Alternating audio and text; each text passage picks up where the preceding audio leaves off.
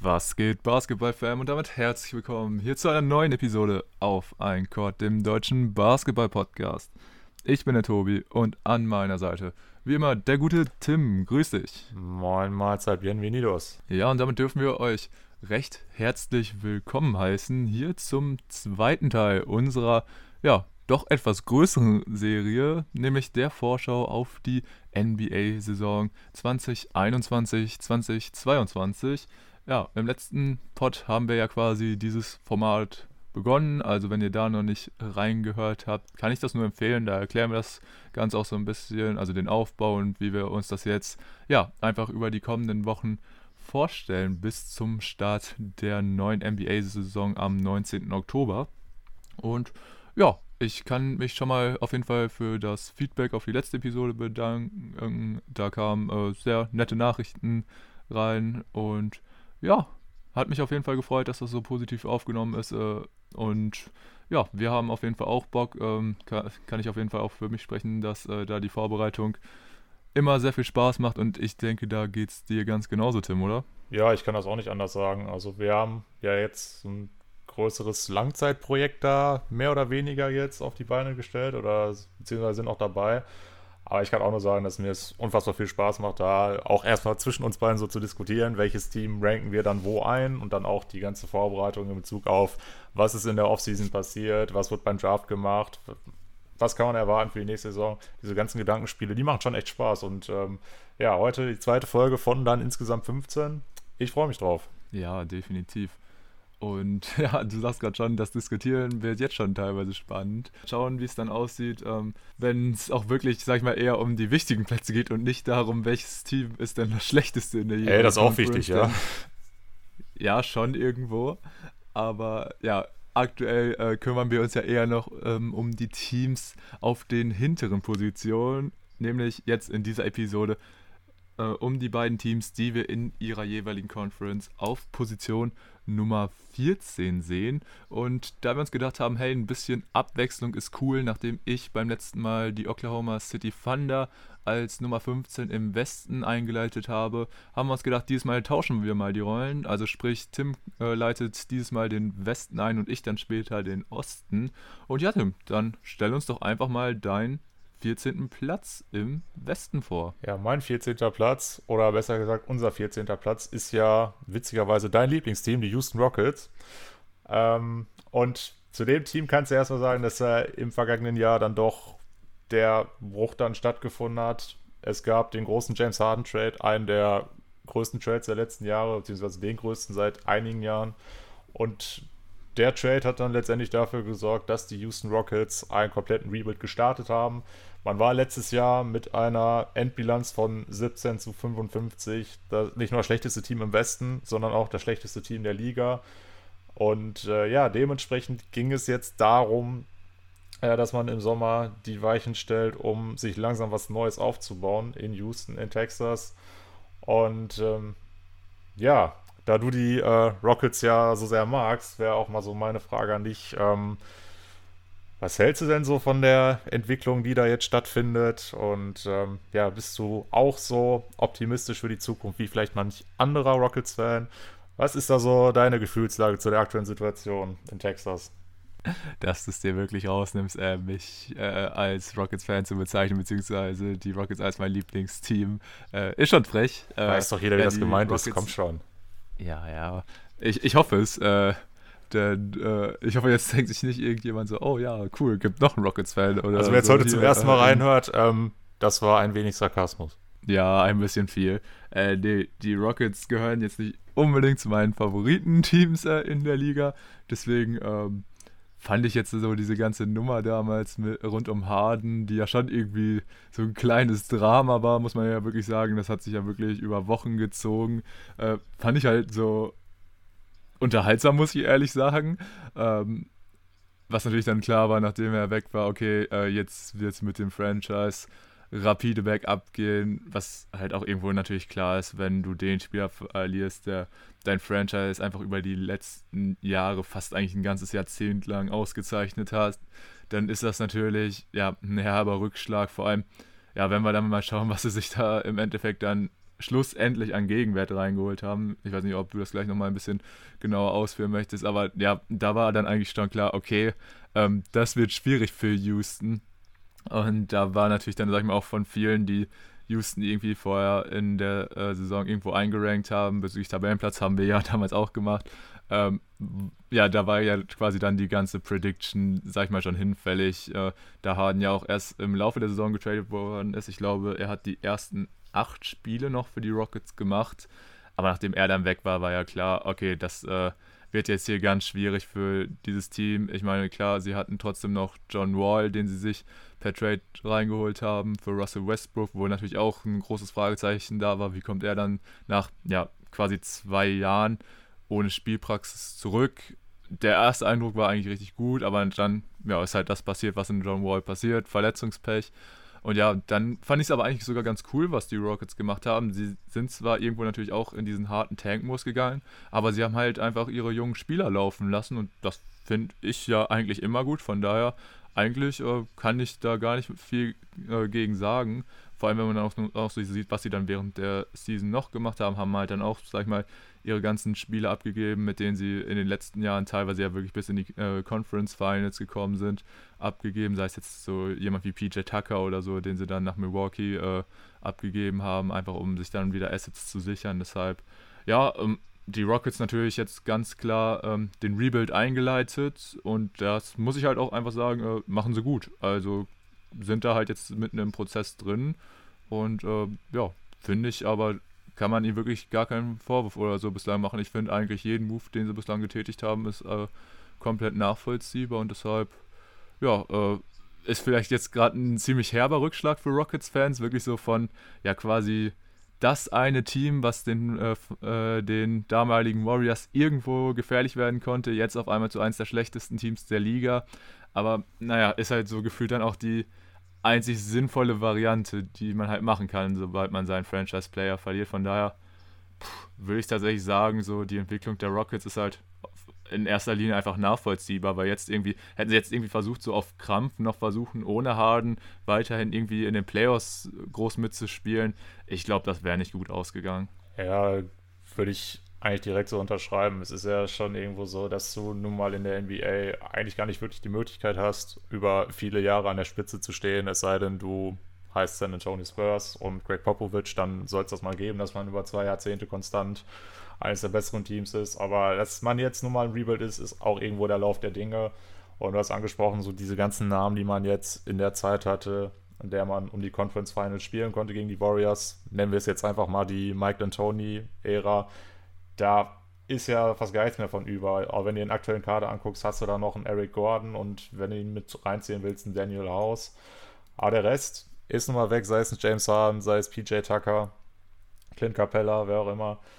Alle jetzt mittlerweile weg und ähm, ja, da stand dann mal der Rebuild an und ähm, wenn du da jetzt äh, nichts mehr zu loswerden, würde, äh, loswerden willst, würde ich sagen, gehen wir mal direkt zum Draft, denn da waren die Rockets ja sehr tätig.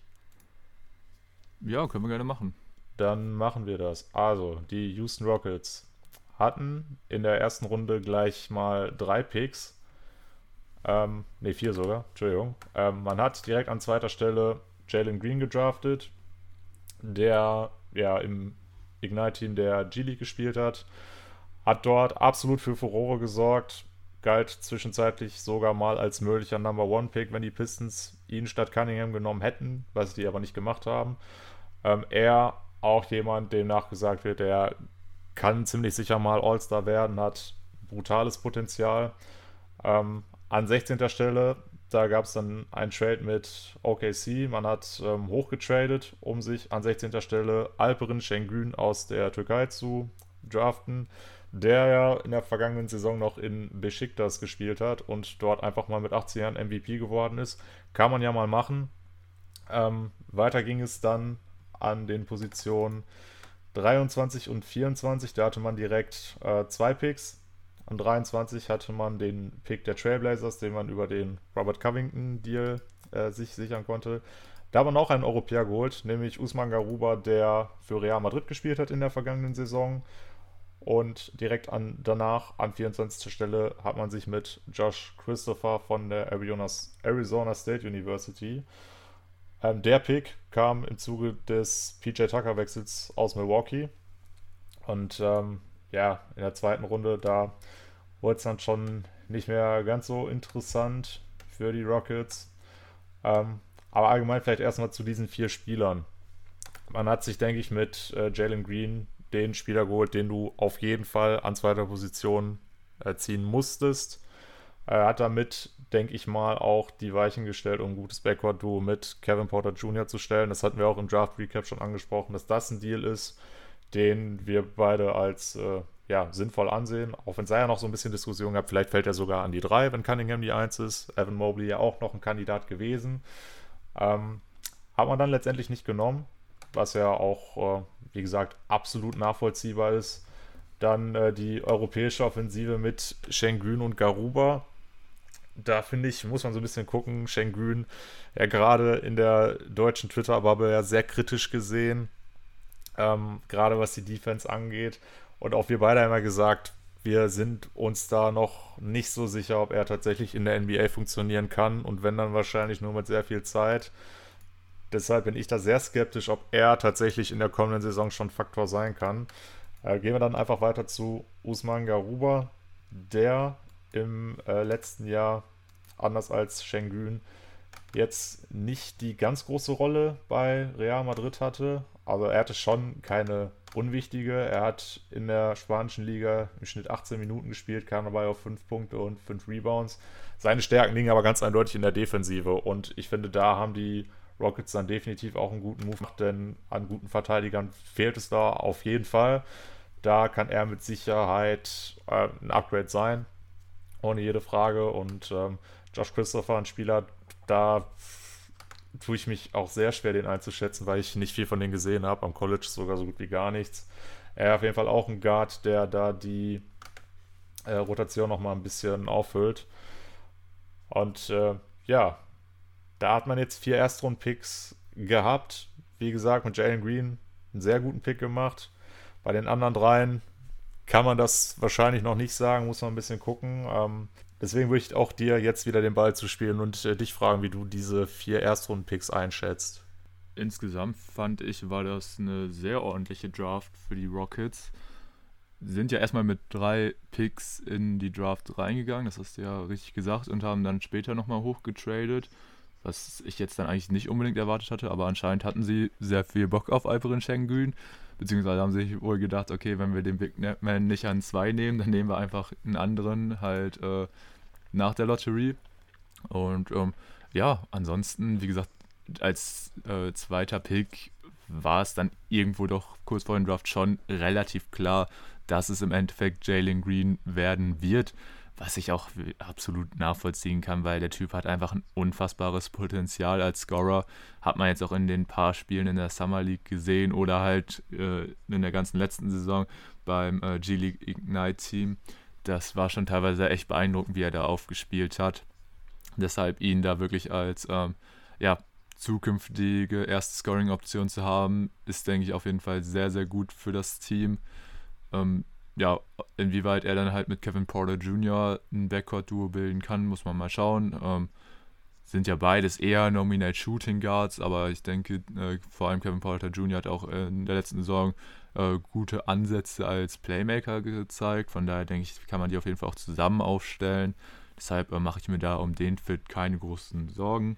Ähm, ja, Alperin Schengen, hast du ja auch gesagt, ist so ein Spieler, wurde teilweise sehr hoch gehandelt, ähm, war ja auch unter anderem in den Green Room bei der Draft eingeladen. Also man hat schon ein bisschen damit gerechnet, dass er auch vielleicht sogar in der Lottery gezogen wird. Wurde er jetzt schlussendlich nicht, ist knapp rausgefallen, aber bei ihm gingen die Meinungen ja wirklich stark auseinander. Gab ja auch wirklich einige, die, die ihn irgendwie dann am, wirklich am Ende der ersten Runde oder so gesehen haben. Von daher war er auch so ein Name. Da war ich natürlich schon irgendwo gespannt drauf, was jetzt mit ihm passiert, weil er ja so dadurch ja eigentlich mit der größte europäische Name war natürlich nach Franz Wagner in dieser Draft. Ähm, ja, und dann war es einfach äh, interessant zu sehen, dass äh, dann die Rockets sogar für ihn hochtraden. Das hatte ich halt jetzt nicht unbedingt gedacht, dass ein Team wirklich diesen Move macht. Allerdings äh, waren ja jetzt die Picks, die die Rockets dafür abgegeben haben, wohl nicht so krass, beziehungsweise sollen sie ja ähm, ziemlich gut protected gewesen sein. Also ich bin mir da jetzt nicht ganz genau sicher, das äh, bin ich in der Recherche nicht genau äh, darauf aufmerksam geworden, wie genau die jetzt protected sind, aber äh, sollen wohl, wie gesagt, äh, die Wahrscheinlichkeit, dass diese Picks auch wirklich an die Thunder gehen, ist jetzt nicht allzu hoch. Deshalb denke ich, äh, ist das total in Ordnung. Ja, und danach diesen Doppelpick quasi, den sie hatten an 23 und 24 äh, von Usman Garuba bin ich großer Fan. Also das, was ich bislang von ihm gesehen habe, hat mir sehr gut gefallen. Hat ja jetzt auch dann ähm, sogar bei den Olympischen Spielen äh, für die spanische Nationalmannschaft gespielt. Äh, auch wenn es da jetzt nicht die meisten Minuten waren, aber selbst da waren die Ansätze schon sehr interessant. Also scheint auch wirklich ein sehr guter Verteidiger ähm, als Big zu sein. Deshalb bin ich mal sehr gespannt, wie er auch so ähm, dann in der NBA seine Gegenspieler verteidigen kann. Ja, und dann ähm, bei Josh Christopher sieht es ähnlich aus wie bei dir. Von ihnen habe ich jetzt nicht so das meiste mitbekommen. Ich habe nur mal äh, einmal einen Bericht gelesen, wo ähm, es hieß, dass er eventuell auch eher so ein Pick war, weil er wohl äh, schon ziemlich lange Jalen Green kennt und die beiden wohl auch ähm, gute Buddies sind, dass das quasi schon so ein Pick war, einfach damit man ja Green noch so einen Kumpel an die Seite stellt, damit er erstmal glücklich ist und so, dass das vielleicht sogar da eher so ein Move gewesen ist. Ob man dann dafür halt, wie gesagt, äh, Christopher an der Stelle ziehen muss, bin ich mir unsicher. Ähm, generell muss man halt gucken, halt, wo er spielt, weil äh, auf den Guard-Positionen sollten erstmal Green und äh, Porter gesetzt sein, beziehungsweise sollten da halt einfach so äh, viele Minuten wie möglich sehen, damit sie sich entwickeln können und dann einfach mal schauen, wie das so weiter abfällt. Aber ich fand wirklich äh, diese erste Runde für die Rockets, die ja davor, glaube ich, fünf Jahre oder so keinen eigenen Erstrundenpick getätigt haben, äh, war schon echt stark. Also mit den vier Picks, denke ich, äh, können, kann man als Rockets-Fan sehr gut leben. Ja, da wurde auf jeden Fall viel aufgeholt, was man in den letzten Jahren eben nicht machen konnte.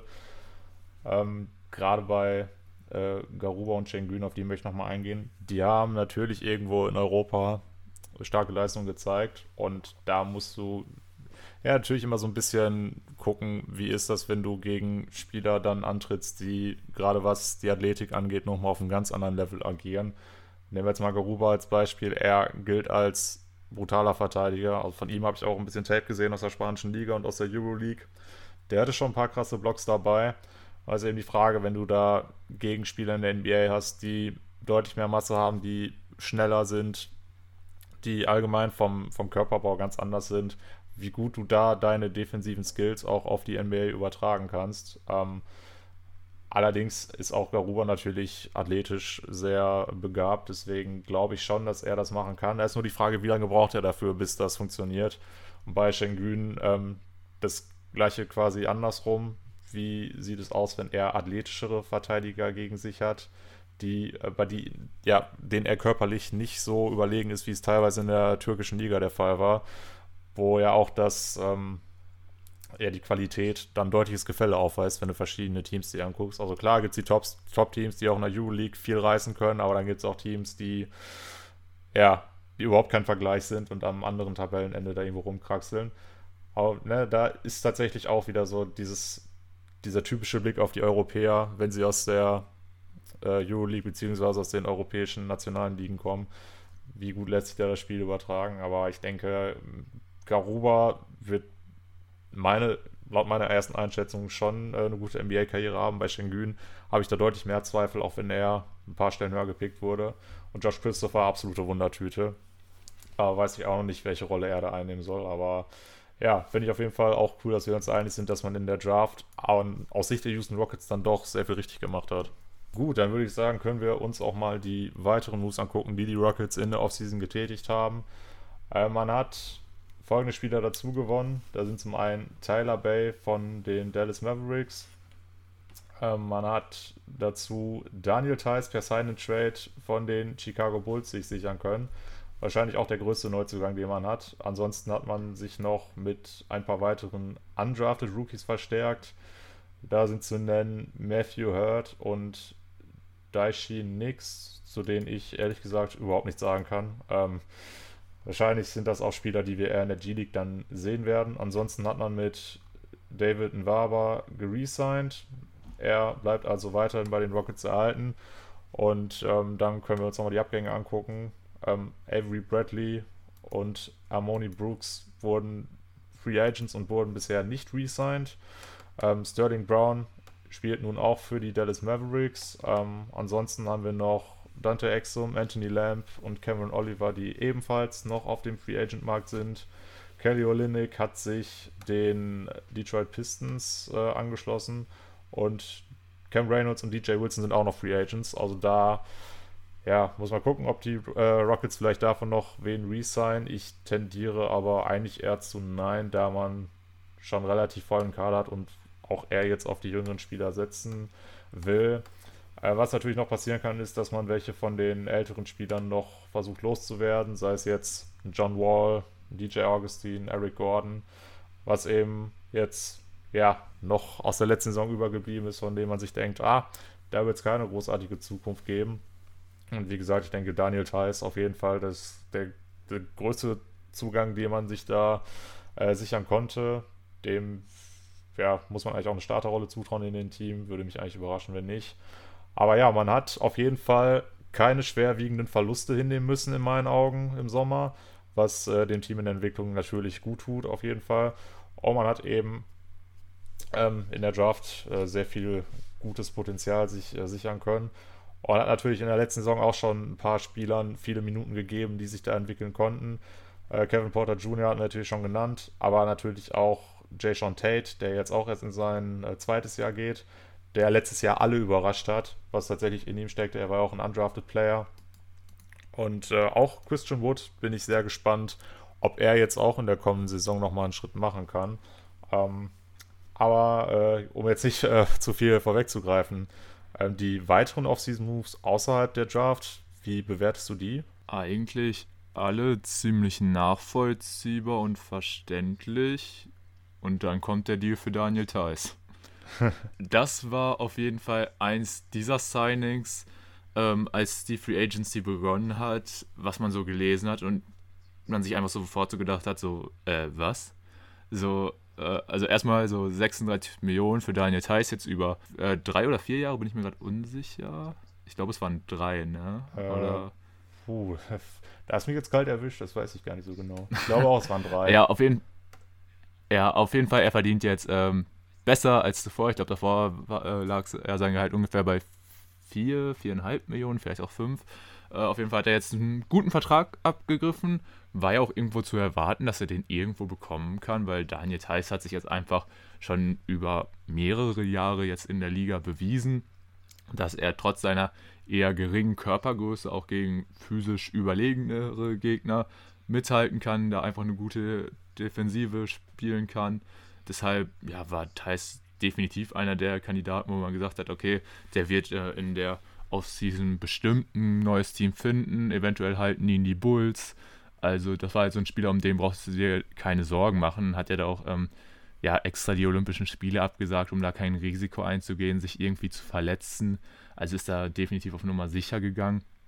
Aber dass dann wirklich die Houston Rockets das Team äh, werden, was ihn unter Vertrag nimmt, das hat mich dann doch schon irgendwo gewundert und tatsächlich auch aus beiden Perspektiven, weil Daniel Theiss hatte ja auch häufiger jetzt schon mal Aussagen getätigt, dass ihm das Geld jetzt nicht unbedingt so wichtig ist, sondern dass er eher ja, gewinnen möchte, eher erfolgreichen Basketball spielen möchte mit seinem Team und dass er dann auch ja, ein bisschen das Geld zurück mit dem Geld zurückstecken würde. Passt dann jetzt nicht unbedingt, sag ich mal, wenn du eher zu, dann zu einem Team gehst, was sich ähm, ja im Moment an der äh, unteren Hälfte der ähm, NBA befindet. Deshalb ähm, ja, hat mich das definitiv überrascht. Und auch bei den Rockets muss ich sagen, klar, irgendwo verstehe ich das im Ansatz, weil du holst dir quasi mit ihnen ja gut, Veteran ist vielleicht ein bisschen übertrieben, aber schon ein Spieler, der jetzt ein bisschen Erfahrung gesammelt hat und da vielleicht auch die jungen Leute anleiten kann. Vielleicht auch für so Jungs wie Garuba und Schengen ganz cool, dass du da jetzt dann auch noch einen Europäer dabei hast. Äh. Aber irgendwo weiß ich nicht, weil er macht natürlich die Rockets besser, das steht außer Frage. Nur, ähm, ja, die Gegenfrage ist halt, wollen die Rockets überhaupt besser werden? Weil das ist es halt, worüber es jetzt im Moment bei diesen Teams halt geht, dass sie eigentlich ja möglichst schlecht sein wollen, um im besten Fall nochmal auch in den kommenden Jahren noch gute Draftpicks abzustauben. Und deshalb ist, oder war mein erster Eindruck irgendwie, dass das irgendwie so ein Mismatch ist. Ich weiß nicht, wie, wie war also deine erste Reaktion dazu? Also ich verstehe es auch aus Sicht von Daniel Theiss nicht, denn wie du schon angesprochen hast, er hat immer betont, es ist ihm wichtiger, für einen Contender zu spielen, anstatt für ein Team, bei dem er möglichst viel Geld bekommen kann. Ähm, da steht dieser Move dann doch ein bisschen im Widerspruch zu dem, was er immer gesagt hat. Aus Rockets Sicht kann ich es allerdings schon verstehen. Ähm, ich gehe auch in eine ähnliche Richtung wie du, dass er mit Sicherheit sehr wertvoll sein kann für Garuba und Schengen. Denn nicht nur, weil er auf der gleichen Position spielt und eben ein bisschen Erfahrung in der NBA gesammelt hat. Er hat ja auch im Endeffekt den gleichen Weg eingeschlagen wie die beiden. Er war in Europa aktiv, ähm, hat da seine Minuten gesammelt, hat dort sehr überzeugt, hat darüber dann NBA-Vertrag bekommen äh, klar, er wurde damals nicht gedraftet, das ist vielleicht der Unterschied, dass er dann nach dem Draft nicht den direkten Weg in die NBA gefunden hat, wie diese beiden jetzt. Aber der Werdegang an sich, den kannst du ja schon äh, gleichsetzen. Und deshalb denke ich, ist er eben sowohl, was den Weg angeht, als auch auf der Position dann jemand, der den beiden sehr viel mitgeben kann. Und ähm, ja, man, ich finde, man muss natürlich sehen, dass die Rockets nicht äh, viel gewinnen wollen. Das ist ganz klar. Man will die jungen Spieler entwickeln. Dann nimmst du auch Niederlagen in Kauf, keine Frage. Allerdings äh, wirst du ja nicht nur besser, wenn du viel Spielzeit bekommst. Du brauchst ja auch irgendwo Leute, die ja so ein bisschen als Mentoren dienen und ähm, ja auch im Training dann Einfluss auf dich nehmen können, sodass du nicht nur mit der reinen Ingame-Spielzeit dann was lernen kannst. Ja, deshalb würde jetzt auch ein Team, was nur aus Rookies besteht, jetzt äh, nicht so viel Sinn ergeben. Also so ein bisschen Erfahrung brauchst du immer in jedem Team. Und ich denke, die wird Daniel Tyson diesem Team auch geben können. Und äh, deshalb verstehe ich es aus Rockets Sicht schon, nur aus seiner persönlichen Sicht dann eher weniger. Okay, also sind wir uns da, was die Seite von Thais betrifft, definitiv einig. Und ja, aus Sicht von Houston so ein bisschen zumindest. Äh, andere Frage wäre allerdings, ähm, Glaubst du, Daniel Theiss beendet die Saison in Houston oder denkst du, wenn da ein vernünftiges Angebot reinkommt, denken sie sich auch, okay, dann schicken wir ihn weiter. Hat sich der Deal ja auch gelohnt. Ja, hängt natürlich ein bisschen vom Angebot ab, ne? Ähm. Weil das wäre tatsächlich sowas, was ich mir dann eher vorstellen könnte, was, weswegen sie den Deal gemacht haben. Ähm, ja, könnte schon sein. Ähm, ausschließen wollen würde ich es jetzt auch nicht, aber ich sag mal, wenn du ihm in der Offseason extra diesen Vertrag gibst, dann planst du eigentlich nicht unbedingt äh, direkt wieder ein, ihn weiterzugeben. Ah, glaube ich eher, also ich glaube schon, dass er die Saison beendet bei den Rockets. War jetzt nur mal so ein Gedankengang, weil äh, du hast ja auch schon gesagt, es gibt immer noch so ein paar Namen bei den Rockets, wo man eher nicht von ausgehen würde oder wo man einfach sagen würde, okay, die passen halt jetzt einfach nicht mehr in die Timeline. Das sind natürlich überwiegend äh, Eric Gordon und John Wall. Gordon kriegt man wahrscheinlich definitiv noch eher bewegt als einen Wall. Bei Wall hat halt einfach diesen extrem fetten Vertrag, wo man sich fragen muss, okay, wie geht das, wie soll das überhaupt gehen, dass er irgendwie noch das Team verlässt? Also per Trade wird das wahrscheinlich gar nichts und bei so einem Monstervertrag ein Buyout, klar, das haben wir jetzt in letzter Zeit schon irgendwo häufiger gesehen, dass auch solche, dass, dass Buyouts auch bei solchen krassen Verträgen passieren. Allerdings, ja, bin ich mal gespannt, ob das wirklich so zustande kommen würde. Ähm, wie schätzt du das so ein äh, bei Wall und Gordon? Wie äh, wird da so die Situation bei ihnen im Laufe der Saison sein? Ähm, bei Gordon weiß ich jetzt gerade ehrlich gesagt auch nicht, wie der Vertrag aussieht. Aber wenn er jetzt nicht allzu hoch ist, dann kann ich mir sehr gut vorstellen, dass der äh, vielleicht auch ein Buyout-Kandidat sein könnte im Laufe der Saison. Ja, ich glaube, er verdient schon so irgendwas zwischen 15 und 20. Doch so viel, okay, ich hätte jetzt weniger geschätzt. Ja, ich sag mal, wenn der zwischen 15 und 20 verdient, dann sehe ich es da auch schwierig, den zu traden, weil ich finde, das ist dann für ihn mittlerweile doch ein bisschen viel. Ähm, John Wall kannst du nicht traden. Ich finde, der ist untradebar aufgrund seines Vertrages. Und ein Buyout würde natürlich auch nur funktionieren, wenn er auf extrem viel Geld verzichtet. Und da bin ich mir auch so ein bisschen unschlüssig, ob er das nicht lieber dann bei den Rockets mitnehmen will, denn wir kennen seine Verletzungshistorie. Wir können auch nicht wirklich einschätzen, wie viel er noch leisten kann auf dem Parkett. Also da könnte ich mir vielleicht sogar vorstellen, dass er seinen Vertrag aussitzen will. Weiß ich. Also ich weiß nicht, ob, wie da so seine, seine persönliche Ansicht ist, ob er jetzt sagt, also Geld ist mir extrem wichtig, weil ich glaube, dann äh, wird er tatsächlich erstmal in Houston bleiben und auch bleiben wollen, ohne zu spielen. Äh, wenn er aber nochmal wirklich angreifen will auf dem Feld, dann macht er es vielleicht auch so wie ein paar andere Vorbilder aus der vergangenen Saison und er sagt, ich verzichte auf mein Geld, Hauptsache ich komme hier weg. Das ist dann so ein bisschen das Ding, äh, da können wir halt den Spieler einfach nicht wirklich einschätzen, wie da so ja, die Einstellung einfach so ist, ob man halt einfach die Priorität auf das Geld liegt, was natürlich absolut nicht verwerflich ist. Wie gesagt, auch jetzt äh, vorhin bei Daniel Theiss, wenn die Rockets äh, ihm das beste Angebot machen und er da ja am meisten Kohle verdienen kann, dann soll er das gerne annehmen. Äh, wie gesagt, ist halt nur schwierig, wenn man vorab dann so, sag ich mal, die, eher diese Aussagen äh, gibt, die irgendwo in eine ganz andere Richtung gehen. Aber ja, ich bin da eigentlich im Großen und Ganzen ganz bei dir. Ich denke, Wall wird auch eher, ja, wohl nicht auf das Geld verzichten. Ähm, denn sportlich muss man ja auch sehen, er hatte jetzt halt einfach schon über die Karriere extrem viel mit Verletzungen jetzt zu kämpfen in den letzten Jahren.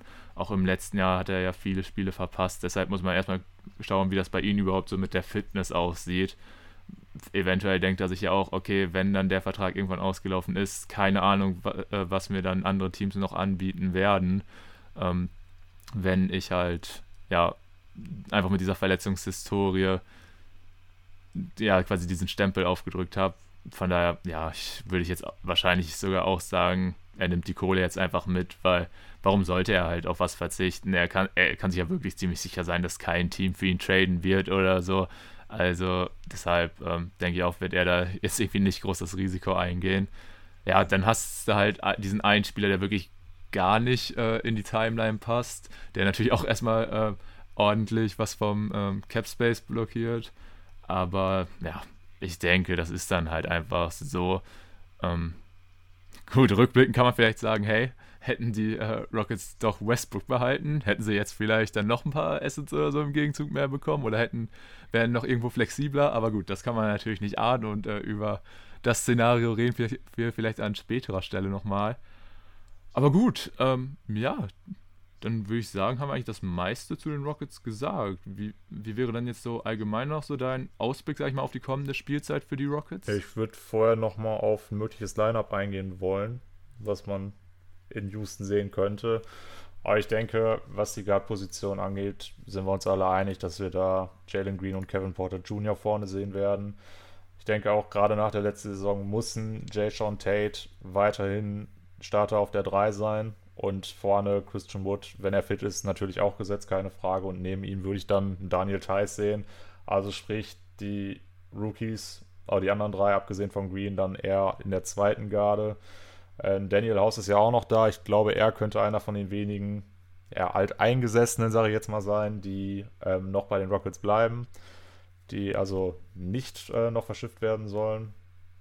Ähm, und äh, ansonsten so Spieler wie John Wall, Eric Gordon, DJ Augustine sehe ich da dann noch mit sehr wenig Spielzeit und eigentlich keine Chancen auf einen Starter-Spot. Ich weiß nicht, wie würdest du das Lineup einschätzen? Gehst du da in die gleiche Richtung wie ich oder siehst du da irgendwelche ganz klaren Abweichungen? Nee, also eigentlich bin ich da im Großen und Ganzen bei dir. Ist also die Frage, kannst du so einen John Wall oder so dann sagen, okay, du kommst jetzt von der Bank, weil ich denke, einfach so ja, quasi allein schon so aus Prestigegründen und einfach so wegen der Hierarchie wirst du wahrscheinlich trotzdem sagen, okay, Wall, du fängst an, weil ein junger Spieler wird wahrscheinlich da jetzt dann auch nicht so einen riesen Aufstand machen, wenn er irgendwie von der Bank kommt oder so. Bei jemandem wie Wall kann ich mir das schon irgendwo dann anders vorstellen, weil es gibt ja einfach so ein paar Spieler, die sagen, nee, mir ist es wichtig, dass ich Starter bin und so. Von daher, ja, das vielleicht dann noch so ein Ding, dass halt, wenn äh, Wall und Gordon fit sind und dann halt noch da sein sollten, dass die dann vielleicht halt trotzdem starten und die jungen Spieler eher von der Bank kommen. Aber das wird so ziemlich das Line-Up, wie du es jetzt aufgeführt sein. Das ist das Line-Up, was eigentlich die meisten Minuten zusammen sehen sollte.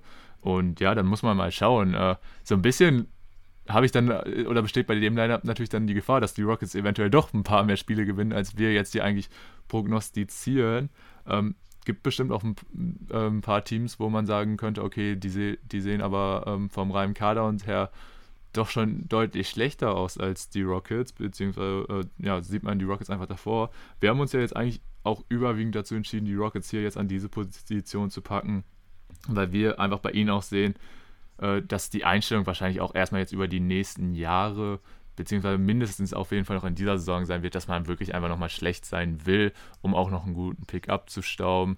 Und generell, äh, wenn man halt noch im Rebuild ist, dann sollte man das noch vielleicht ein bisschen länger ziehen, weil man hat jetzt eigentlich echt einen sehr soliden jungen Kern, aber den dann nochmal mit einem möglichen weiteren Topic zu erweitern, ist, denke ich, auf jeden Fall sehr ratsam für dieses Team, als wenn man jetzt irgendwie ähm, auf Biegen und Brechen versucht, irgendwie in die Playoffs zu kommen. Deshalb ähm, denke ich mal, wären die Rockets auch absolut damit zufrieden, wenn sie dann die Saison auf dem 14. Platz beenden würden, anstatt irgendwie auf dem 11. oder so oder in der, im ersten Play-In-Spiele als 10. oder so dann rauszufliegen. Ja, vor allem muss ja berücksichtigen, dass es mit Sicherheit im Westen doch sehr viele Teams gibt, die einen Playoff-Platz erreichen können und auch erreichen wollen.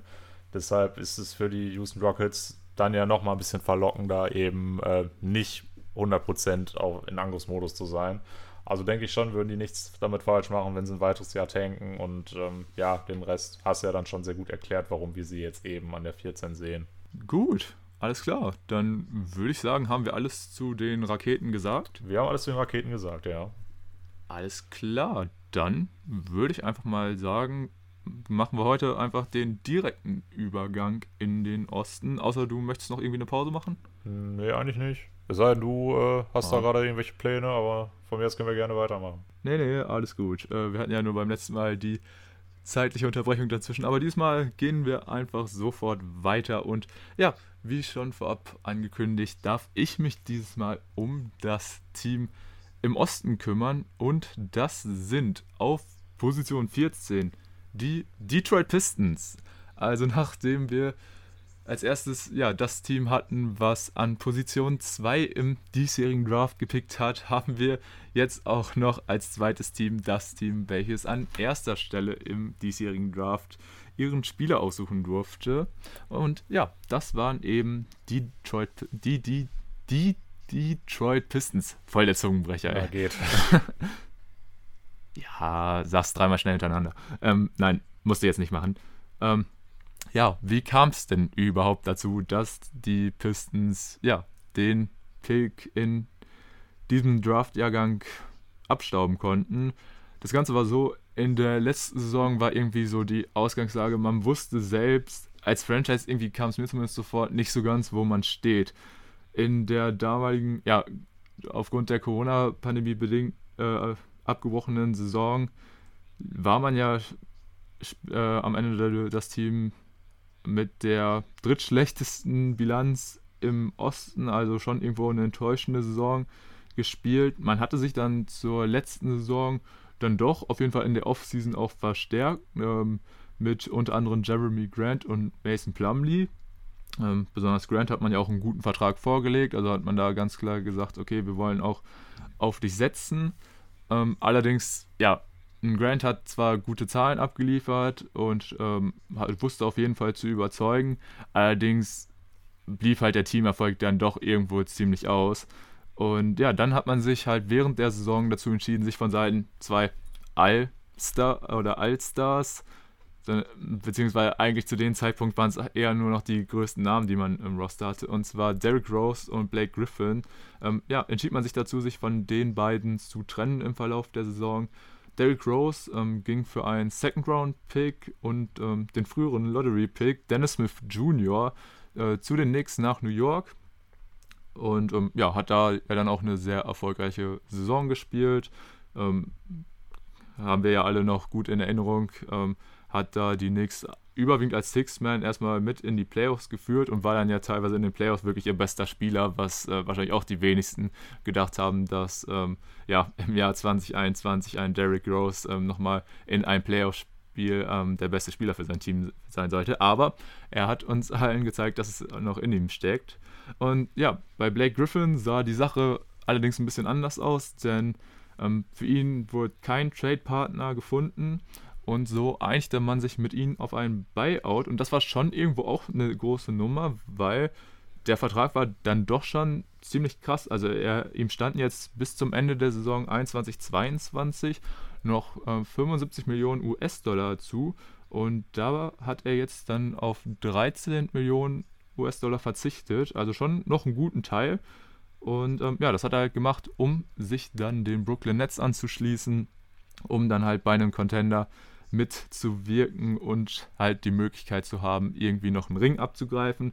Sollte dann in dieser Saison nicht klappen, aber ja, wie es dann bei ihnen noch weitergeht, das darüber reden wir zu späteren Zeitpunkt nochmal. Ähm, ansonsten, ja, war dann natürlich, nachdem quasi auch die größten Namen weg waren, war schon irgendwo klar, okay, diese Saison wird nicht mehr viel bei den Pistons passieren. Was positiv noch hervorzuheben ist, ähm, ihre Rookies wussten definitiv zu überzeugen, denn die Pistons hatten im 2020er äh, NBA Draft ganze drei First-Round-Picks und hierbei hatten Sadiq Bay und Isaiah Stewart tatsächlich auch die meisten Spiele in der Regular Season im letzten Jahr absolviert. Bay mit 70 von 72 und Stewart mit 68 von 72. Also auf jeden Fall sehr stark, dass sie da so viele Minuten auch gesehen haben. Und wie gesagt, wenn sie zum Einsatz gekommen sind, fand ich sie auch wirklich sehr gut. Was natürlich ein bisschen schade war, ihr Lottery-Pick mit Killian Hayes, der ja an siebter Stelle gezogen wurde, verpasste einen Großteil der Saison aufgrund einer Hüftverletzung, was wirklich sehr schade war, weil ich denke, Besonders auch hier in Deutschland haben sich viele auf den jungen Franzosen gefreut, nachdem er ja zuvor ein Jahr bei Ratio Farm Ulm in der deutschen Liga gespielt hatte. Aber gut, ähm, ja, hat er jetzt leider seine erste Saison verletzungsbedingt überwiegend verpasst und konnte deswegen natürlich auch nicht bei so einem Award wie den Rookie of the Year mitreden, für den er, denke ich, trotzdem irgendwo am Anfang noch ein Kandidat war, aber mit so wenig Spielen war es halt klar, dass äh, er da keine Chance hat.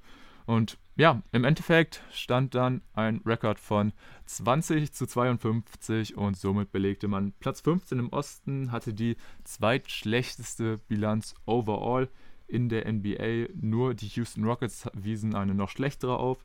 Trotzdem ging man dann mit denselben ähm, Chancen auf den Number One Pick in die diesjährige Lottery und ja, da konnte man sich ja, quasi durchsetzen gegen die Rockets, hatte das Glück auf seiner Seite und ja, landete den Nummer 1 Pick und ja, da war die Freude natürlich riesig. Aber ja, bevor wir jetzt auf die Draft zu sprechen kommen, erstmal natürlich noch so die Frage an dich, Tim.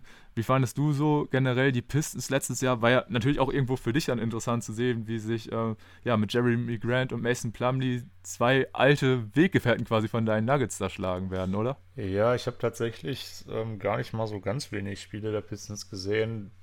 Klar, Grant und Plumley, da war es für mich natürlich äh, wichtig zu gucken, ähm, wie spielen die dort in neuen Rollen haben ja beide auch ähm, eigentlich immer gestartet, wenn sie dabei waren. Also Grant auf jeden Fall, Plumlee meines Wissens nach auch. Ähm, das war natürlich wichtig für mich, aber auch äh, Derrick Rose und Blake Griffin, auch wenn sie natürlich weit von ihrer äh, Prime-Form entfernt sind, waren für mich immer noch Spieler, denen ich einfach gerne zugucke, einfach für die alten Vibes, weil ich die beiden einfach liebe. Also so hatte ich schon gleich mal vier Gründe, mir Spieler Pistons anzugucken. Wenn du Killian Hayes noch dazu zählst, bist du sogar bei fünf.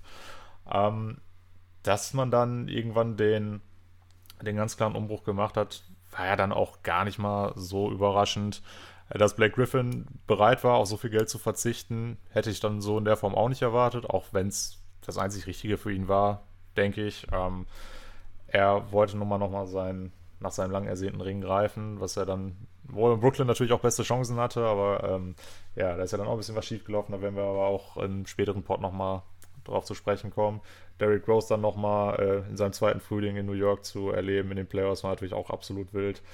Aber ja, kommen wir nochmal vielleicht auf meine beiden äh, Weggefährten bei den Nuggets. Ähm, dass Jeremy Grant die Rolle dort angenommen hat vom ja, sehr wichtigen Bankspieler zur ersten Option, fand ich auch krass. Also ich meine, stell dir vor, der wäre letztes Jahr noch bei den Nuggets gewesen, da wären die Playoff-Chancen natürlich auch nochmal anders gewesen. Da hat dann ein bisschen was gefehlt, als er weg war. Äh, Plumlee hatte ich auch immer super gerne als Backup-Center. Das ist, denke ich, eine Rolle, die ihm sehr gut steht. Starter war dann doch ein bisschen zu viel in meinen Augen. Also da fand ich ihn dann doch nicht mehr so brauchbar. Ähm, ja, dann hast du auch jetzt vorhin ja schon die Rookies aus dem letzten Jahr angesprochen. Ähm, Killian Hayes galt ja als also mit der beste Passgeber zusammen mit Lamello Ball und in Ansätzen hat er das mit Sicherheit auch gezeigt, auch wenn er natürlich nicht viele Spiele machen konnte, was sehr schade war. Ähm, ansonsten hattest du ja auch äh, Sadiq Bey genannt. Auch der, denke ich, ein Spieler, der gerade in der nächsten Saison auch eine sehr große Rolle dort einnehmen kann.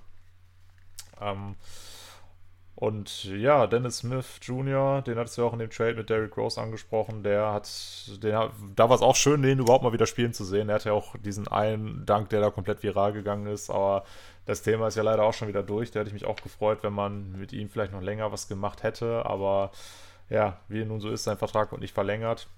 Jetzt steht man ohne ihn da. Man hat, denke ich, trotzdem gerade was die Guard-Position angeht, ordentlich was an Auswahl, die man da aufs Feld schicken kann. Und äh, ja, dass die Pistons jetzt dann doch Knallerfall dann komplett umgebaut haben, war wie gesagt, also an sich eigentlich nicht so krass überraschend, aber als es dann passiert ist, war es doch irgendwie, ja, komisch, das so zu sehen, dass dann ähm, gerade die ganzen Allstars dann auf einmal wieder weg waren oder auf einmal wieder relevant waren sogar. Aber naja, auch das ist so ein bisschen der Lauf der Dinge in der NBA, von daher, ja, müssen wir mal gucken, wie es da jetzt weitergeht. Ja, ich kann auf jeden Fall aber auch jeden Pistons-Fan nachvollziehen, der sich so ein bisschen verarscht vorkam, besonders von dem Blake Griffin, weil wie der plötzlich dann wieder aufgespielt hat, nachdem er ähm, in Brooklyn war, das war ja teilweise das echt schon. Ein sehr krass. guter Punkt, ja. Also gab ja irgendwie diese Statistik, dass er zuvor seit, glaube ich, über einem Jahr oder vielleicht sogar zwei Jahren keinen Dank mehr in der NBA gemacht hat, also gar nicht mehr den Korb attackiert hat, absolut auch keine Aggressivität und so gezeigt hat.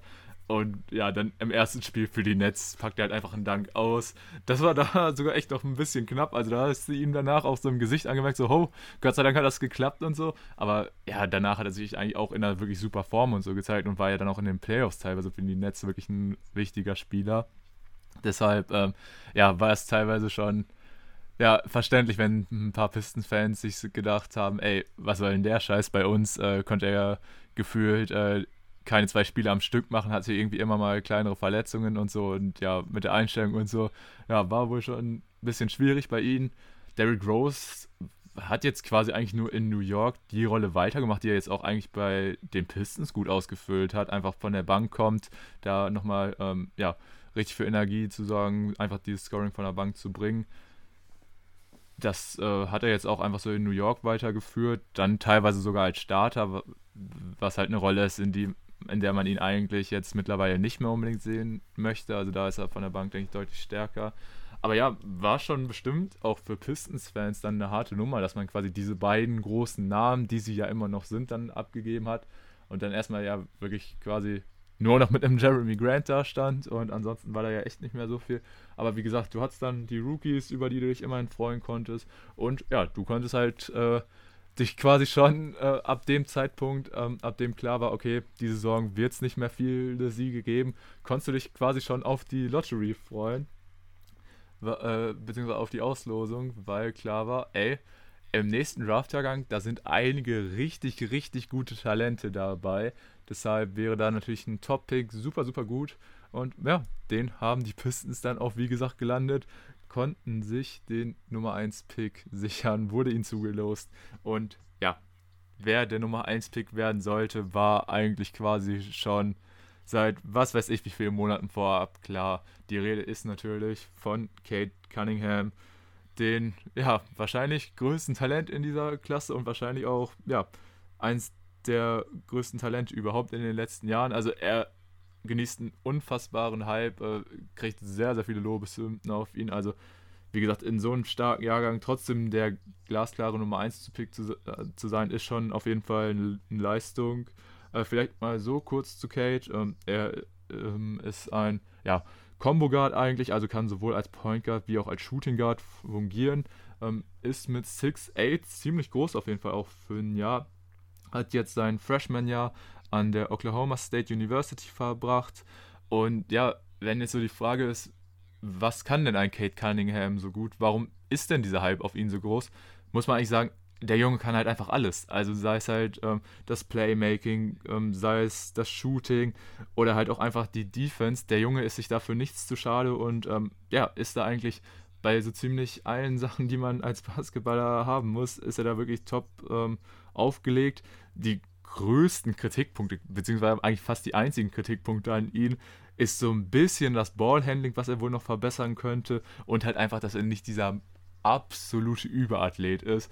Und wenn das halt schon, sag ich mal, die größten Kritikpunkte an dir sind, dann ähm, hast du, denke ich, doch ein sehr gutes und rundes ähm, Gesamtpaket, was du da ähm, vorzuweisen hast. Deshalb ähm, natürlich der Hype jetzt auch in Detroit war absolut gerechtfertigt, nachdem sie erfahren haben, dass sie an Position 1 ziehen dürfen.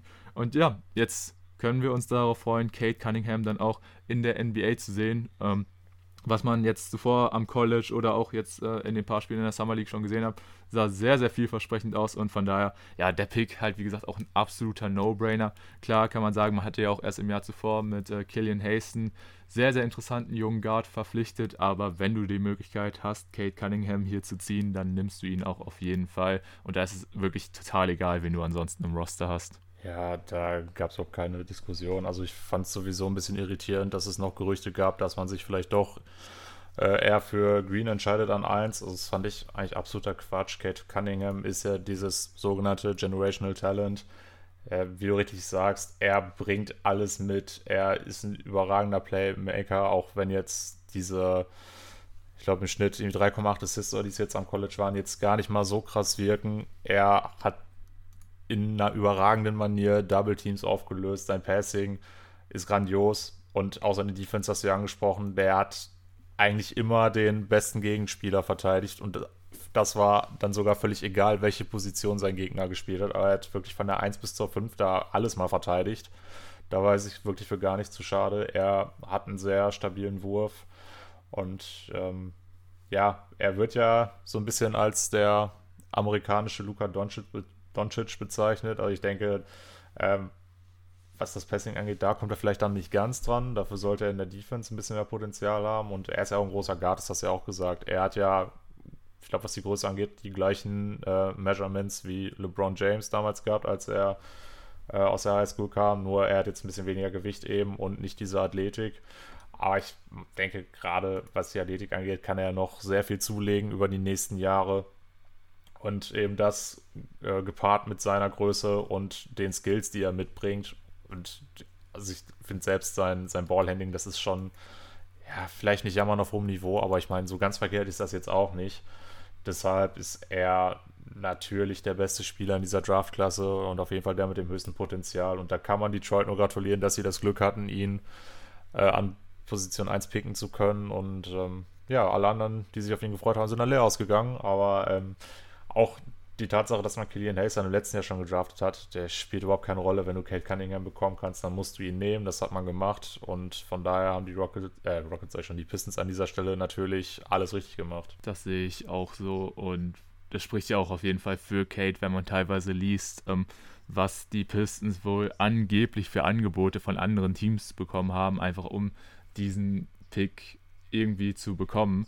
Ähm, der krasseste Deal, den ich fand, war ja der von den Thunder, wo ja wirklich das Gerücht war, dass sie Shea Gilgis Alexander plus noch weitere Picks dazu geben möchten. Ich glaube, bis zu drei First Rounder habe ich gelesen und das war schon echt eine Ansage, äh, weil wir hatten ja auch über Shea schon in der letzten Folge gesprochen und einfach, ja, so einen krassen Spieler, sag ich mal, der sich halt jetzt einfach schon in den letzten drei Jahren in der Liga bewiesen hat und auch einfach selber immer noch über extremes Potenzial verfügt, den und dann noch weitere Picks äh, dazu abzugeben. Also das fand ich schon sehr krass. Äh, also wenn dieses Paket wirklich so auf dem äh, Tisch lag, also ich, ich, glaube, wäre ich jetzt an Detroits Stelle gewesen, ich hätte ich es nicht sofort äh, abgelehnt. Also ich hätte vielleicht sogar echt einen Moment drüber nachgedacht, aber im Endeffekt, ja, total richtig, dass sie es nicht gemacht haben, dass sie sich dazu entschieden haben, Kate zu picken. Deshalb, ähm, ja, war es auch irgendwo klar, weil da hätte echt ein Angebot kommen müssen, äh, was wirklich alle vom äh, Hocker haut, dass die Pistons irgendwie diesen Pick abgeben. Klar, dass es irgendwo Gerüchte gibt, ist ja auch irgendwo normal. Oder beziehungsweise, dass sich die Pistons Angebote anhören, weil warum sollten sie es nicht machen? Können ja immer noch Nein sagen. Deshalb, ähm, ja, definitiv die richtige Entscheidung, hier Kate an Nummer 1 zu ziehen. Und ja, ich freue mich einfach auf den Jungen. Äh, also, wie gesagt, er kommt mit viel Vorschusslorbeeren in die Liga. Deswegen werden die Erwartungen an ihn auch definitiv hoch sein.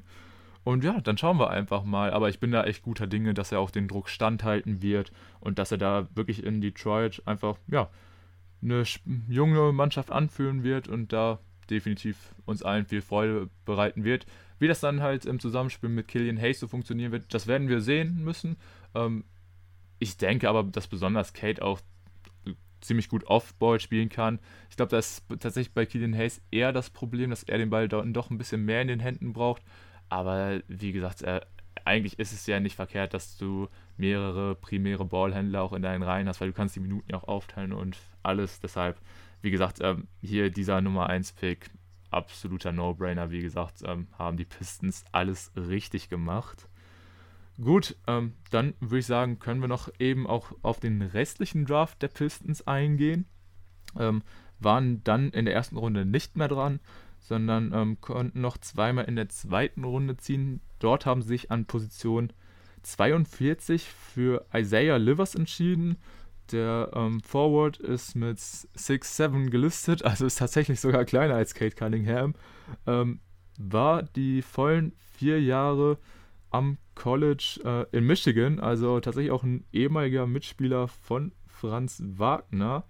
Und ja, der Junge weist eigentlich eine sehr solide Dreierquote auf, äh, steht hier über seine College-Karriere bei 41,2 Prozent, was sich auf jeden Fall erstmal ordentlich liest. Wenn man dann aber nochmal einen genaueren äh, Blick drauf wirft, äh, wird auch klar, ja, er, er, nimmt er sich jetzt aber auch eher äh, wenig Würfe. Also eine gute Quote bei geringem Volumen, nur 3,3 äh, äh, Three-Point-Attempts per Game. Ist dann halt doch eher nicht so gut, aber das Shooting-Potenzial ist definitiv bei ihm da. Er ist jetzt natürlich als Senior auch äh, schon ein älterer Rookie, ist glaube ich 23 mittlerweile schon. Deshalb, dass er dann auch so spät in die zweite Runde fällt, sollte, denke ich, jetzt nicht unbedingt überraschen. Aber so ein, einfach einen Schützen von der Bank dann zu haben, ist, denke ich, nicht verkehrt für die Pistons. Und ja, ich äh, handle den letzten Pick dann auch nochmal kurz schnell ab. Äh, das war an Position 55, der gute Luca Garza. Ähm, als Big ebenfalls ein Senior von Iowa.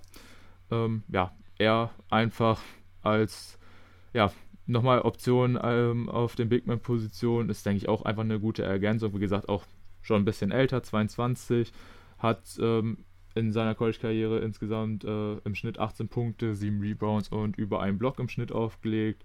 Liest sich erstmal ganz solide. Inwiefern er ein, äh, ein, Faktor bei den Pistons in der NBA sein wird, muss man schauen. Hat jetzt auch äh, nur einen Two-Way-Contract erhalten. Von daher, ja, einfach mal schauen. Aber ich denke, das sind einfach so ganz solide Ergänzungen für die Pistons, oder? Ja, zu Isaiah Livers habe ich sogar noch eine kleine Anmerkung, weil du jetzt gesagt hattest, der hat schon am College in Michigan gespielt. Habe ich nochmal gerade meinen Freund Google benutzt, denn Detroit liegt ja auch in Michigan. Da habe ich gedacht, vielleicht ist er sogar so ein äh, absoluter Homeground-Player. Und er ist tatsächlich auch in Michigan geboren. Ähm, Ich das Fenster leider schon zugemacht und kann dir nicht sagen, in welchem Ort. Das ist aber auch nicht, auch nicht ganz so wichtig. Aber vielleicht ist das auch so ein bisschen der Grund, dass man gesagt hat, so, das ist einer, der, der ist hier in der Umgebung aufgewachsen, der ist wahrscheinlich schon sein Leben lang Pistons-Fan. Ähm, den dann nochmal ins Team zu holen, da kannst du dir wahrscheinlich sicher sein, dass der immer auf jeden Fall zu 100% seinen Einsatz bringt. Und ja, für ihn wahrscheinlich auch eine sehr schöne Geschichte, ne? dass er dann von seinem, von dem Team, mit dem er aufgewachsen ist, dass er dann für die jetzt auch spielen darf. Und Luca Gaza, du ja auch schon genannt, er natürlich mit guten Zahlen am College. Wenn du Senior bist, dann bist du natürlich auch älter als deine Gegenspieler und hast in deinem Leben wahrscheinlich dann auch schon deutlich mehr Krafttraining gemacht. Und dass da körperliche Überlegenheit dann irgendwo eine Rolle spielt, ist dann, denke ich mal, auch wenig verwunderlich. Ähm, ihn habe ich sogar mal spielen gesehen und es gab auch ein Video, was ein bisschen viral gegangen ist nach seinem letzten College-Spiel. Ihm hat das wohl auch ziemlich mitgenommen, dass er dann nach vier Jahren da nicht mehr für sie auflaufen durfte. Ähm, ja, muss mal gucken, wie der sich in der G-League äh, schlägt. Bei dem hat es natürlich schon so ein bisschen dann die Zweifel, ob er das dann, ob er mit seinem Alter noch die Upside hat, um es bis in die NBA zu schaffen. Aber ich denke, wenn man ihn äh, dann in der G-League spielen lässt, er hat ja den Two-Way-Contract, da kann er mit Sicherheit noch mal ein bisschen Erfahrung dann auch, auch im professionellen Basketball sammeln. Und ja, wer weiß, vielleicht hat er dann doch die Möglichkeiten, noch zum NBA-Spieler zu werden. Ich bin da noch skeptisch, aber wie gesagt, die G-League ist ja eine sehr gute Alternative mittlerweile. Da hat man ja was Gutes aufgebaut und ähm, ja, für ihn wahrscheinlich dann auch das Beste, da erstmal viel Spielzeit zu sammeln. Sollte definitiv nicht verkehrt sein, erstmal ja in die G-League zu gehen und sich da ein bisschen auch erstmal ja, vom Spiel, vom College umzustellen, erstmal auf die G-League und dann den Schritt vielleicht in die NBA zu wagen. Ich denke, das ist definitiv nicht verkehrt. Und ja, die Story mit Livers natürlich auch sehr schön, dass er da als er Homegrown Player jetzt dann eventuell die Möglichkeit hat, demnächst für die Pistons aufzulaufen. Gut, ähm, so viel dann zur Draft. Dann würden wir jetzt nochmal kurz die weiteren Moves in der Offseason besprechen. Und ähm, der erste Move ist tatsächlich auch schon während des Drafts dann passiert. Und zwar haben die Pistons, ja, Mason Plumley gedumpt, muss man schon fast sagen.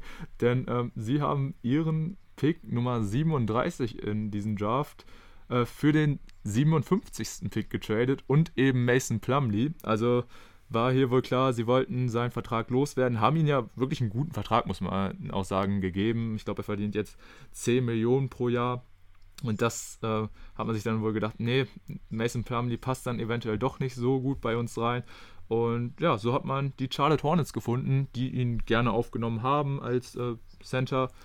Und ja, somit hat man, wie gesagt, äh, zurückgetradet, aber ist auch diesen Mason Plumlee-Vertrag losgeworden, sage ich jetzt mal. So war ja jetzt keine absolute Katastrophe, aber man wollte sich einfach für die Zukunft ein bisschen anders aufstellen.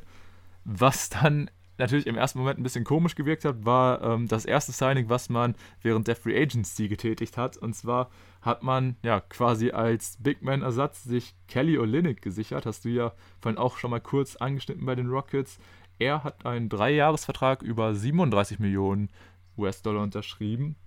Und ja, natürlich denkt man sich jetzt erstmal so, okay, man dumpt Plumlee und nimmt dafür Olynyk auf. Ist jetzt auch nicht irgendwie so ein Riesenfortschritt.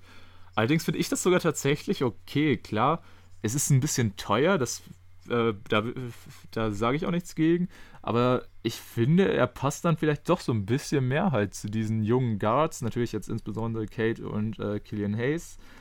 Weil er ist halt auch dann eher, sag ich mal, noch so ein Big, der wahrscheinlich mit ihnen eher das Pick and Roll laufen kann, der auch einen besseren Wurf von draußen hat als ein Plumlee oder vielleicht auch eher einen konstanteren.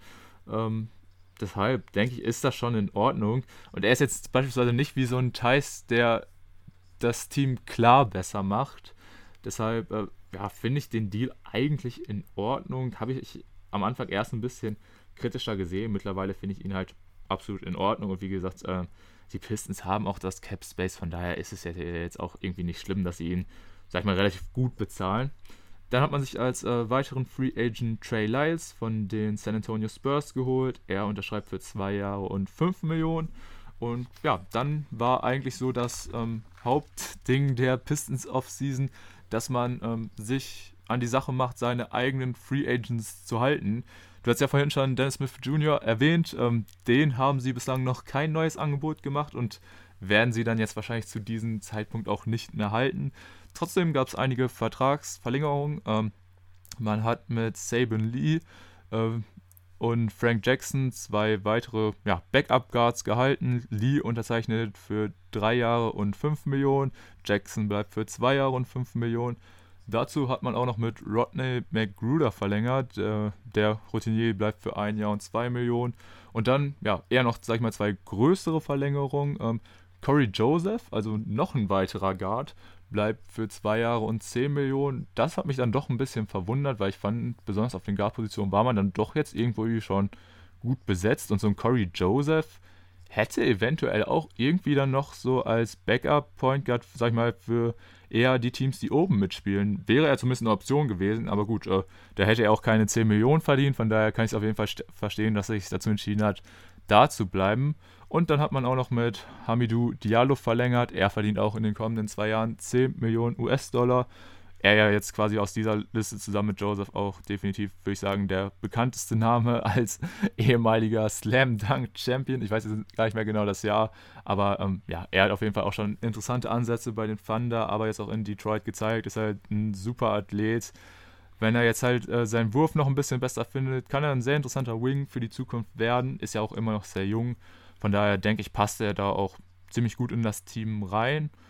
Und ja, wäre jetzt erstmal so meine Frage, Tim. Wie bist du jetzt mit dieser Offseason der ähm, Detroit Pistons insgesamt so zufrieden? Ja, ich finde, man hat jetzt, abgesehen von Kay Cunningham, jetzt kein ganz krasses Upgrade bekommen. Man hat sich dazu entschieden, Olinik und Lights Verträge zu geben. Ähm, für mich jetzt keine Spieler, die dich jetzt so unfassbar nach vorne bringen. Äh, auch auf deine Frage, ob man jetzt lieber Olinik oder Plumlee ein Team hat, da würde ich tatsächlich mit Plumlee gehen, auch wenn sie natürlich schon etwas andere Spielertypen sind. Du hast angesprochen, Olinik, einer, der dann ein bisschen besseren Wurf hat. Plumlee, jemand, der für einen Center doch ein recht gutes Playmaking mitbringt. Ähm, ja, kann man machen, so wie jetzt die Pissen sich dazu entschieden haben. Muss man nicht unbedingt. Trey Lance ist ja ein Spieler, äh, der mir heute noch Albträume bringt, denn der wurde ja mal beim 2017er Draft von den äh, Nuggets angeworben, indem man die Rechte an Donovan Mitchell abgegeben hat. Da könnte ich heute noch drüber kotzen, aber das ist ein anderes Thema, das hat jetzt hierfür keinen Platz. Ähm, ja, für den hat man sich auch entschieden. er ist auch einer, der bei den Spurs jetzt auch nicht mehr so die ganz große Rolle gespielt hat. Er, also wohl auch eher jemand irgendwo für die zweite Reihe. Es sollte dann doch eher darum gehen, den jungen Leuten die Chancen dann auch zu geben. Ähm, du hast ja auch die ganzen Resignings jetzt schon angesprochen. Aber Corey Joseph, da war ich auch ein bisschen überrascht, dass man das jetzt so gemacht hat. Ähm, Gerade eben, weil man auf der Point Guard Position da doch andere Alternativen noch hat. Und man hatte ja zu dem Zeitpunkt dann auch schon äh, Diallo und Jackson dann neue Verträge gegeben. Also das Move, den hätte ich wahrscheinlich an der Stelle dann nicht so gemacht. Aber im Großen und Ganzen, ja, ist da jetzt auch, wie ich finde, kein absoluter Fehltritt dabei. Ähm, ja, gut. Und wenn du so viele Guards dann verlängerst, gerade auf der Point Guard Position, dann ist es natürlich auch nicht mehr ganz so verwunderlich, wenn Dennis Smith Jr. dann äh, Free Agent wird und auch bleibt. Äh, ansonsten, ja, ich weiß nicht, hast du Wayne Ellington angesprochen, dass der jetzt auch nicht mehr da ist? Weiß ich gerade gar nicht. Äh, nee, den habe ich tatsächlich nicht erwähnt. Also, weil den sonstigen Abgängen war ich jetzt äh, nicht so ausführlich, aber ja, Wayne Ellington sucht ja sein Glück äh, in der kommenden Saison bei einem anderen Team. Ähm, ja, mal schauen, wie erfolgreich er da sein wird. Aber ja, wie gesagt, äh, ich denke, der Abgang ist jetzt auch nicht so schlimm. Ich denke, sie haben definitiv genug Guards und eigentlich auch genug Wings. Also, die Pistons haben ja jetzt auch schon äh, ein gut aufgestelltes Roster, haben da jetzt, glaube ich, kaum noch Spots verfügbar. Deshalb denke ich, ähm, ja, kann man jetzt eigentlich schon sagen, war es eine gelungene Offseason in meinen Augen für die Pistons. Und ja, dann gilt eigentlich ähnliches wie bei den Rockets, finde ich, dass sie einfach Potenzial haben, auch deutlich besser abzuschneiden, jetzt wie hier ähm, an Position 14. Aber es macht halt nicht so wirklich Sinn, muss man einfach sagen. Weil, eh, was ich halt bei den Pistons schon noch interessanter finde, ich finde, sie haben wirklich jetzt so auf gefühlt jeder Position wirklich jetzt schon so ein junges, sehr interessantes Talent. Ähm, du hast halt, wie gesagt, mit Hayes und ähm, Cunningham zwei sehr interessante Guards. Dann hast du halt Bay als Wing und dann ja Stewart als äh, vor allem Big dann nochmal, das ist schon interessant. Und gut, dann hast du ja quasi nochmal Jeremy Grant als weiteren Starter. Das wäre auch so ziemlich die ähm, Starting Five, die ich so für die kommende Saison erstmal predikten würde. Vielleicht fängt irgendwo ein Joseph noch am Anfang äh, paar Spiele an. Oder auch ein Olinik wird wahrscheinlich erstmal starten. Und dann kann ich mir aber auch gut vorstellen, dass dann während dem Verlauf der Saison die jungen Spieler immer mehr ihre Minuten sehen, was ja auch einfach das Beste ist, was die Pistons machen können, ihnen da einfach ja so möglichst viele Minuten zu geben, wie es einfach geht. Und ja, dann sollte man auch, ähnlich wie die Rockets schon vorhin gesagt, einfach hoffen, dass man ähm, auch bei der kommenden Lottery-Auslosung einfach wieder ja, das Glück auf der Seite hat und dass man eventuell vielleicht ein zweites Jahr in Folge Nummer 1 ziehen könnte. Das wäre natürlich äh, der absolute Jackpot.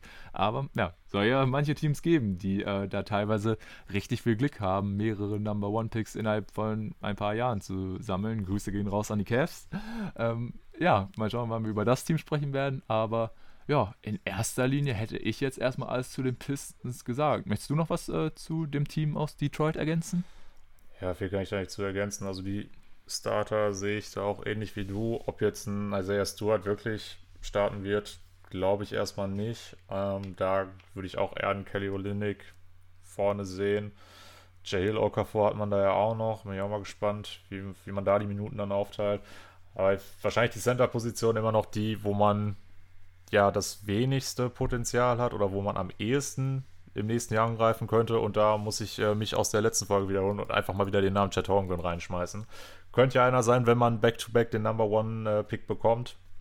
Von daher einfach mal gucken. Glaubst du, wir werden in irgendeinem Pod äh, mal nicht Chad Holmgren erwähnen? Oder zumindest du?